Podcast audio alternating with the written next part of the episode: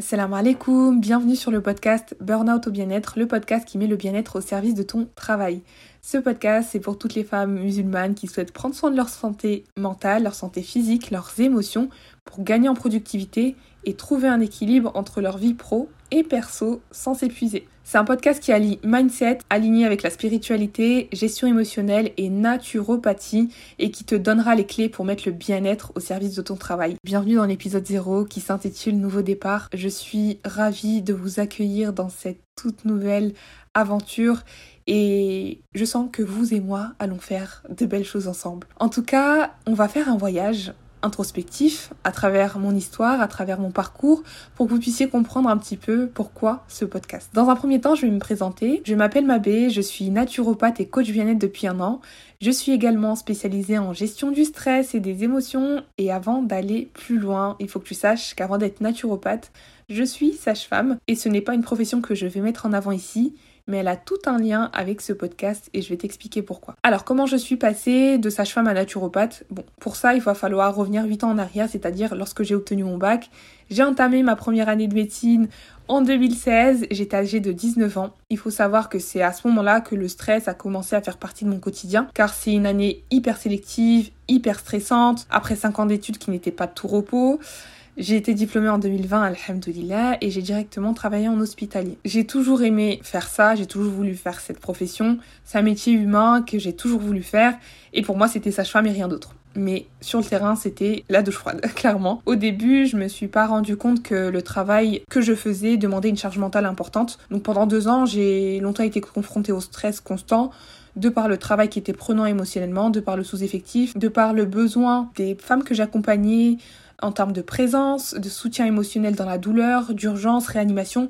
Enfin bref, c'était un métier hyper stressant. En parallèle, j'ai eu des problèmes de santé, hyperthyroïdie, et j'ai par la suite découvert qu'en fait c'était une maladie hormonale qui était très liée au stress et aux émotions. Et pourtant j'étais dans le milieu médical, mais j'avais très peu de connaissances en la matière, en tout cas en matière de gestion émotionnelle. En parallèle, je m'étais déjà formée en naturopathie parce que j'ai toujours été intéressée par ce sujet, le bien-être, la santé mentale. J'avais d'ailleurs fait mon mémoire de fin d'études sur la dépression du postpartum, c'est-à-dire la dépression des femmes après l'accouchement. C'est vraiment un domaine que j'ai toujours aimé. L'été dernier, j'ai vécu ce qu'on appelle un épuisement professionnel qui m'a poussé vers la porte de sortie, à démissionner, j'ai quitté mon travail après 5 ans d'études. Je me suis vraiment posé euh, beaucoup de questions, mais pourquoi recommencer à zéro? Mais en fait, je me suis rendu compte que je devais prioriser ma santé. J'étais plus du tout alignée avec ma vision des choses, avec ce que je voulais sur le long terme, tant sur le plan spirituel que sur le plan personnel. Même si c'est une profession très humaine, magnifique, un magnifique métier qui m'a énormément appris sur le plan humain, j'avais besoin d'autre chose et,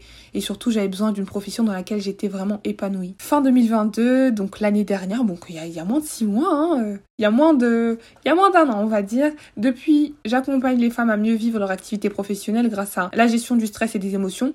Ça peut être aussi un accompagnement dans le cadre de leur quotidien, dans le cadre de leur vie personnelle, grâce à une approche qui vise à vraiment renforcer le corps par la naturopathie et aussi le mental parce que pas de santé physique sans santé mentale et surtout parce que votre corps reste votre premier outil de travail et qu'il faut en prendre soin. Et le point hyper important qui était important de souligner pour moi, c'est qu'il est difficile en fait d'être productif, de donner le meilleur de soi-même quand on n'est pas bien dans son corps, quand on est fatigué, quand on est épuisé. Et c'est là que j'apporte la solution. C'est là qu'on programme, le programme émotionnel vient répondre à ce besoin-là. C'est un programme de coaching qui allie vraiment mindset, naturopathie, un consulting intense de 12 semaines et que j'ai vraiment construit en quatre étapes clés pour pouvoir travailler l'émotionnel, travailler sur l'expression saine des émotions, se créer vraiment une bulle de bien-être safe, trouver un équilibre entre la vie pro et la vie perso, trouver un équilibre dans son corps, dans son mental et, vraiment c'est une approche qui est vraiment holistique. Quand je dis holistique, c'est global, c'est-à-dire que ça prend en compte vraiment chaque femme dans son entièreté avec son histoire, avec son vécu personnel, tant sur le plan émotionnel et physique. Et j'assimile vraiment ces quatre étapes à un voyage, car pour moi le voyage c'est synonyme d'introspection, de nouvelles visions, d'évolution personnelle, comme si on se redécouvrait et surtout, je vous invite vraiment à faire cette euh,